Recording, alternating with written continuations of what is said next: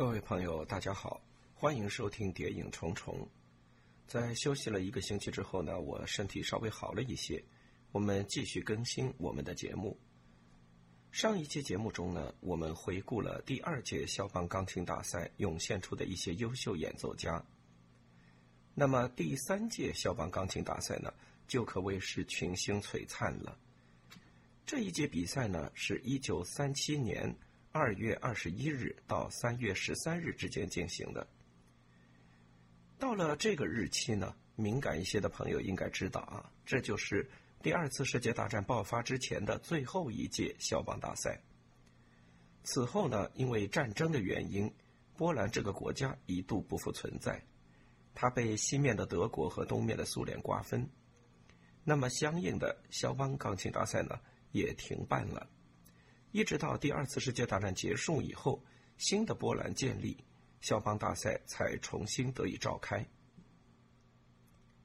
一九三七年的第三届肖邦钢琴大赛呢，一共有八十位选手参加了比赛。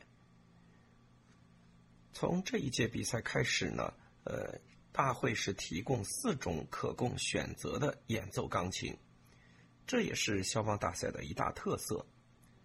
因为肖邦的音乐对钢琴家的触键方式以及音色掌握呢要求非常的高，所以很多音乐家表示很难在同一种钢琴上获得比较公平的演奏水准。因此，肖邦大赛总是会提供当时世界上比较主流的音乐会演奏用琴，以供这些选手挑选。在这一届比赛上，另外一个亮点呢。在于两位日本选手贾培美和和原智惠子呢参加了比赛，这也是亚洲钢琴家第一次参加肖邦钢琴大赛。最后这届比赛获得冠军的仍然是苏联人，雅科夫扎克获得了第一名以及马祖卡奖。雅科夫扎克当然大名鼎鼎，在获得肖邦大赛之后，他回到苏联任教。一心只做学问，教学生，啊，非常的低调。直到奥伊斯特拉赫拉着他啊搭档演奏二重奏、三重奏这些室内乐作品的时候，雅科夫扎克才获得了一些录音的机会。我相信大部分乐迷都收藏了他和老奥录制的贝多芬小提琴奏鸣曲全集。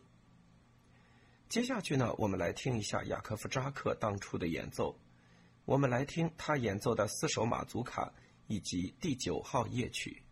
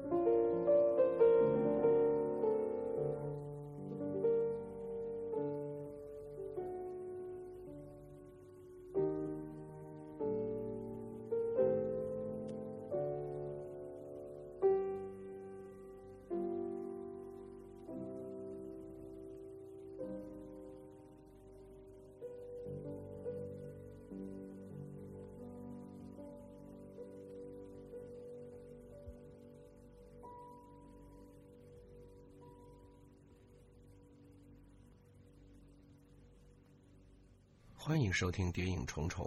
今天的节目呢，我们回顾的是第三届肖邦钢琴大赛上的钢琴家。刚才我们听到的演奏来自于第一名的获得者雅科夫扎克，但实际上这一届的苏联代表团实力非常强大。获得第二名的也是来自苏联的钢琴家罗莎塔马金娜，这个名字在今天已经逐渐的被人淡忘。但是，作为呃吉列尔斯的前妻，也是肖邦大赛第三届的第二名，他在音乐史上留下了不可磨灭的印记。罗莎塔马金娜是基辅人，来自乌克兰，他在苏联获得了非常好的成绩，十三岁开始就在公开场合进行演奏。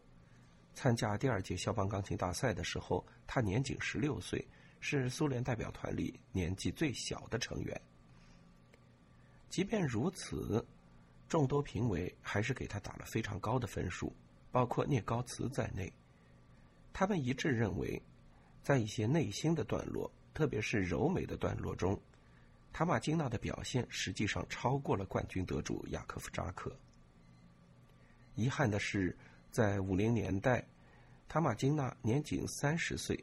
因为癌症离世，过早的离世使得他留下的录音呢非常有限。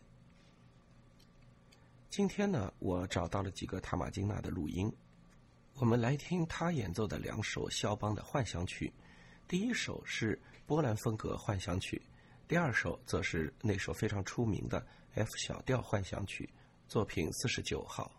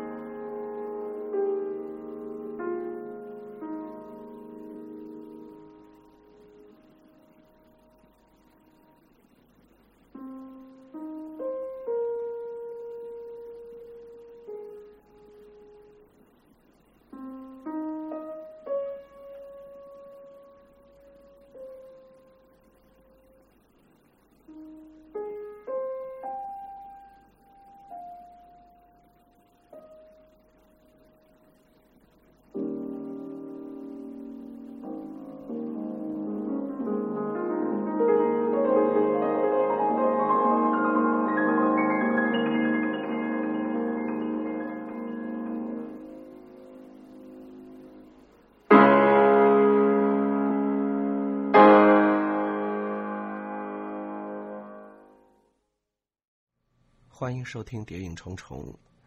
今天我们回顾第三届肖邦钢琴大赛。这一届比赛上呢，获得冠军和亚军的都是来自苏联的钢琴家雅科夫扎克和罗莎塔马金娜。然而，肖邦钢琴大赛我已经强调过很多次，永远不能只看第一、第二名，因为在这项赛事的后几名，甚至没有名次的钢琴家中，也会涌现出非常多日后。名声大噪的演奏家。这一届比赛呢，一共有八十名选手参加了比赛，最后一轮呢是二十一位选手。在这二十一人中间，前八名都是日后非常优秀的钢琴家。除了雅科夫扎克和罗莎塔马金娜以外，获得第三名的维尔托德马祖仁斯基是波兰钢琴界非常重要的一位泰斗级人物。EMI 公司为他录制过一个比较大的一个集子，那么在那个集子中间，他演奏了大部分肖邦的作品。获得第四名的兰斯多瑟获得了这一年的另外一个额外奖项——奏鸣曲奖。这个人来自英国，后来呢，在二战中他是加入了皇家炮兵，居然还去上了战场。当然，因为体弱多病啊，没能长时间的坚持在前线。部队呢，把他调到了文工团。战后，他移居澳大利亚，成为澳大利亚音乐教育的一位重要人物。第五名的埃及詹布尔来自匈牙利，这是一个音乐史上的传奇人物。第二次世界大战的时候呢，他没能离开欧洲，最后是留在了匈牙利。德军入侵之后呢，他参加了抵抗组织，据说还有过化妆成妓女。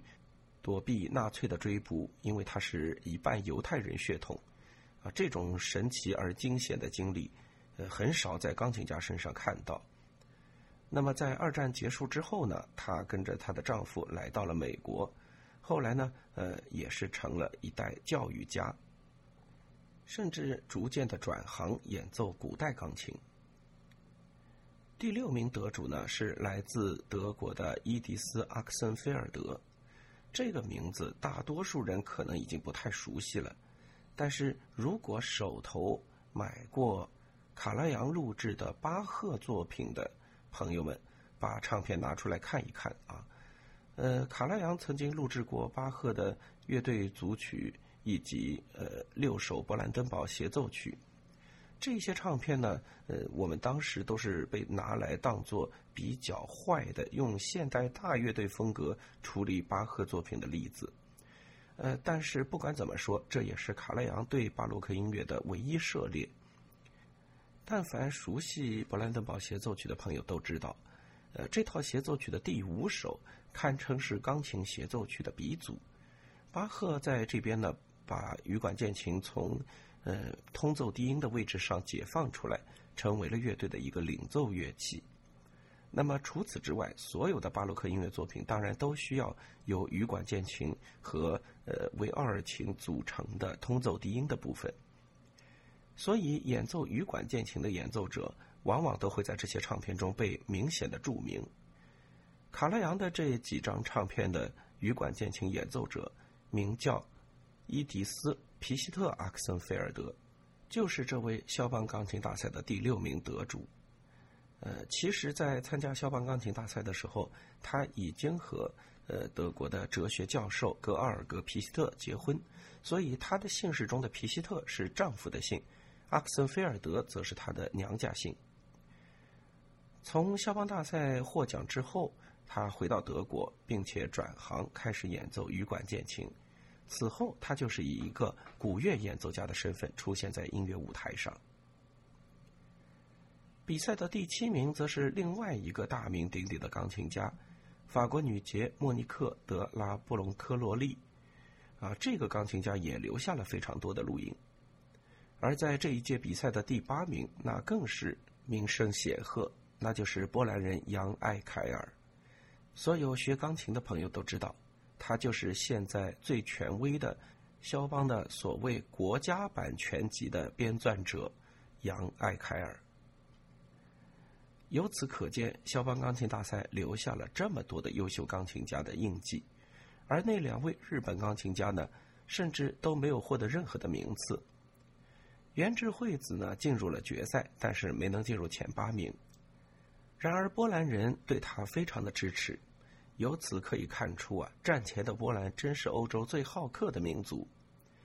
我们知道，波兰人举办肖邦钢琴大赛之后，盼望这个冠军已经盼望了十五年，但是在这十五年中间，苏联钢琴家是碾压整个比赛，全部三届比赛的冠军都是苏联钢琴家。可以说，波兰人非常关心自己的钢琴家能否在这项比赛中获奖，但与此同时，他们又对远道而来的两位日本钢琴家投以热切的关注。原直惠子没能获奖，甚至还引发了社会上的轩然大波，有不少人甚至冲击音乐厅，啊，冲击这个爱乐大厅来表示他们的不满。最后呢？呃，赞助商之一实业家梅耶尔自己掏钱设立了一个特别奖项，颁给了来自日本的原智惠子，这才算平息了社会上的混乱。由此可见，波兰人真的是欧洲最可爱的民族。接下去呢，我们来听一个源治惠子的录音，来听一下他和日本爱乐乐团合作的肖邦第一钢琴协奏曲的第二、第三乐章。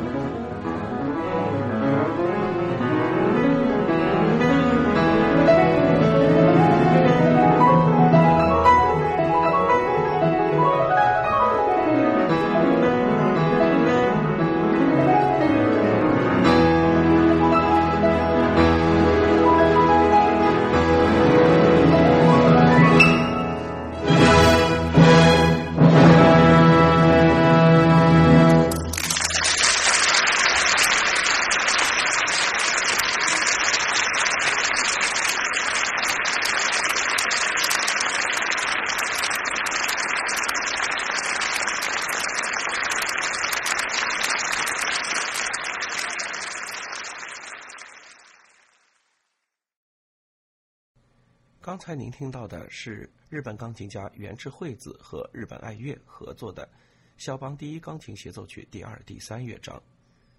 原智惠子和贾培美和作为最早的参加肖邦钢琴大赛的亚洲选手呢，出现在了第三届肖邦钢琴大赛上。当然，两个人最后都没有得奖。原智惠子获得了组委会临时增设的特别奖项。从录音中，我们当然可以听出，原治惠子其实在演奏水平上，当然与欧洲的一线钢琴家有一定的差距。这个录音虽然不是在呃比赛当时留下的，这是大概是在六十年代左右，应该说也不能算是原治惠子已经离开舞台很多年啊，不至于是这样一个呃年龄状况下留下的。嗯，可以说原智惠子的演奏水平，我们也大致有一个了解，啊，基本上呃还够不上是世界第一流的钢琴家的水准，所以没有得奖也是情有可原。但是如果不是这样的先驱的工作，很难想象在今天的肖邦钢琴大赛上，我们能看到超过一半的选手长着黄色的皮肤、黑色的头发。今天我们的节目呢，回顾的是第三届肖邦钢琴大赛。在节目最后呢，我们来听一下第三名得主维尔托德马祖仁斯基的演奏。我选择肖邦的两首协谑曲来结束今天的节目。各位朋友，这里是谍影重重，我们下期再见。